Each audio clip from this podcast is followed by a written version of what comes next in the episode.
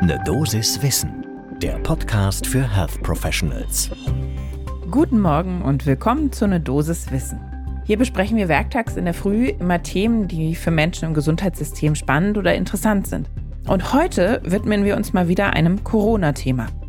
Die Deutsche Gesellschaft für Krankenhaushygiene hat nämlich jetzt eine Empfehlung herausgegeben zu einem Thema, was aber schon länger im Gespräch war, um sich vor dem Virus zu schützen. Also genauer gesagt eine Methode, wie man sich auch noch zusätzlich schützen kann, nämlich Gurgeln und Nasenspray verwenden. Aber klappt das wirklich und wie genau und mit was muss man denn da gurgeln?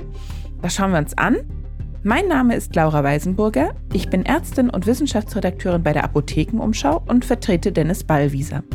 Heute ist Montag, der 16. Mai 2022.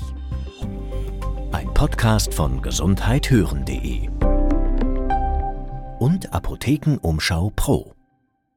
Nochmal ganz kurz zum Hintergrund.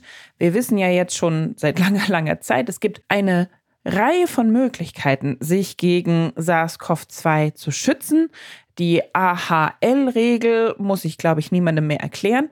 Da wurde ja dieses ganz nette äh, Beispiel, also diese Verdeutlichung genommen von diesem Käsescheibenphänomen. Sprich, also jede Maßnahme ist wie eine Scheibe Käse. Das heißt also, sie schützt schon, hat aber an manchen Stellen Löcher und die Keime kommen immer ein Stückchen weiter. Vielleicht habt ihr ja diese Darstellung schon mal gesehen. Das illustriert sehr gut, dass es unterschiedlichste, verschiedenste Maßnahmen braucht. Eben Hände waschen und Abstand, aber auch Masken und regelmäßig lüften. Und hier soll jetzt also eine neue Maßnahme dazukommen. Und das schauen wir uns genauer an zum ersten Kaffee des Tages. Oder vielleicht habt ihr ja jetzt Lust auf ein Käsebrot des Tages bekommen. Ganz wie ihr wollt. Dann starten wir mal. Das Gurgeln und Nasenspray als Schutz vor viralen und bakteriellen Infektionen wirkt, ist an sich nichts Neues.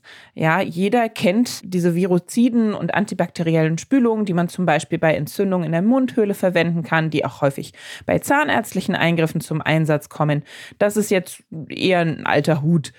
Aber deshalb gab es eben auch relativ früh die Überlegung, ähm, okay, könnte man das nicht verwenden, um auch die Keimzahl äh, von SARS-CoV-2 im Nasenrachenraum, wo ja die Hauptübertragung dann stattfindet, zu reduzieren. Und das untersuchten jetzt schon seit einiger Zeit ein paar Studien. Und jetzt hat eben die Deutsche Gesellschaft für Krankenhaushygiene, die DGKH, diese nochmal genauer zusammengetragen und, und zusammengefasst und auch letztendlich eine Empfehlung ausgesprochen. Und zwar genau im April 2022, also ziemlich neu. Dazu nochmal ganz kurz, alle Quellen und Links, die wir hier so besprechen, auf was wir uns berufen, findet ihr wie immer in den Show Notes zur Folge. Und in diesen Studien, die sich jetzt die DGKH angeschaut hat, ist eben auch eine mit dabei, eine In-vivo-Studie, die zeigt, dass Mundspülungen mit einer einprozentigen Povidon-Jod-Lösung für ungefähr drei Stunden lang, also auch relativ lange, die Menge an Viren im Nasenrachenraum signifikant senken. Eine weitere Studie hat sich unterschiedlichste Mundspülungen angeschaut. Dabei war auch wieder eine 0,5-prozentige Povidoniodlösung diesmal ähm, und das auch mit Mundspülen mit Wasser verglichen. Und hier wurde sogar für sechs Stunden nach dem Gurgeln eine signifikant höhere Viruslastsenkung für SARS-CoV-2-Viren nachgewiesen. Es wurde auch das Nasenspray untersucht.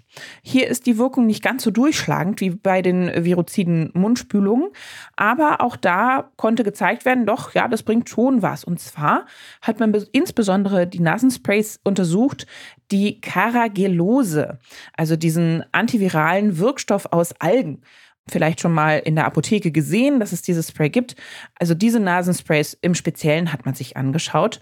Und das zeigte in Bezug auf SARS-CoV-2, dass der Keim, also das Virus, nicht in, inaktiviert wird, aber immerhin, dass die Vermehrung gehemmt wird. So, was ist jetzt genau die Empfehlung der DGKH? Also tatsächlich, auch wenn man jetzt nicht erhöhtem Risiko ausgesetzt ist, man kann das machen, morgens und abends gurgeln wenn möglich sogar dreimal am Tag, wenn man da jetzt die Zeit und Muße für hat. auch nach speziellen Zusammenkünften wie zum Beispiel gemeinsames Essen oder einer gemeinschaftlichen Gruppenaktivität empfiehlt die DGKH das. Als Gurgellösung sagen sie am ehesten Kochsalz, haben ja vielleicht die ein oder anderen da. Grüner Tee, Salbeitee funktioniert auch oder eine Lösung mit ätherischen Ölen. Alternativ könnte man natürlich diese untersuchte Povidoniod-Lösung nehmen, die ich jetzt schon zweimal erwähnt habe. Aber die ist hier gar nicht käuflich erwerblich. Also in Deutschland wird die gar nicht verkauft als Mundspüllösung. Das heißt, man müsste sie selber ansetzen. Könnte man machen. Das ist jetzt äh, ein Zitat aus der Empfehlung der DGKH, ja, bitte ähm, ohne Gewehr. Die sagen, man kann einen Teelöffel Beta-Isodonna nehmen, Mundantiseptikum, bitte und mit einem Glas, also ungefähr 100 Milliliter lauwarmem Wasser verrühren. Und dann hat man ungefähr die richtige Konzentration für diese Mundspüllösung.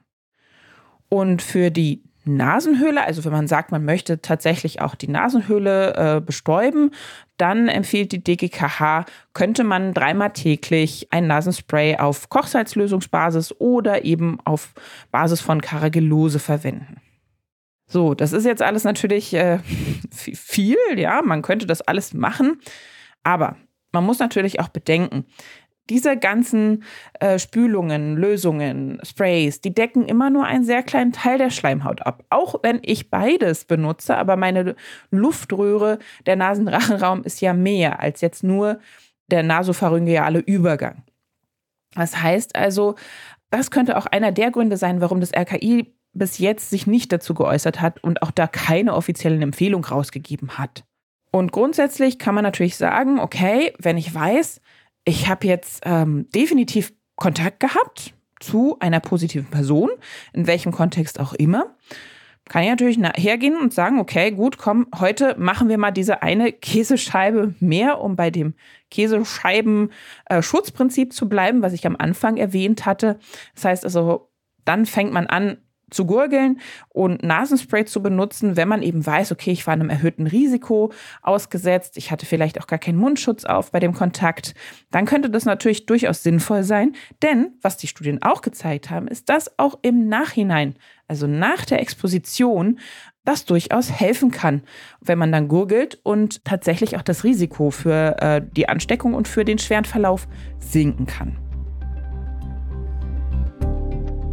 Das war eine Dosis Wissen für heute. Mein Name ist Laura Weisenburger. Ich bin Ärztin und wissenschaftliche Redakteurin bei der Apothekenumschau. Und wir freuen uns immer besonders, wenn euch natürlich die Folge bzw. der Podcast gefällt. Und ihr könnt es uns auch gerne zeigen. Und zwar indem ihr Sterne vergebt. Das kann man bei Apple Podcasts und auch bei Spotify. Und am aller, aller schönsten wäre es natürlich, wenn das fünf sind. Podcast von gesundheithören.de und Apothekenumschau Pro.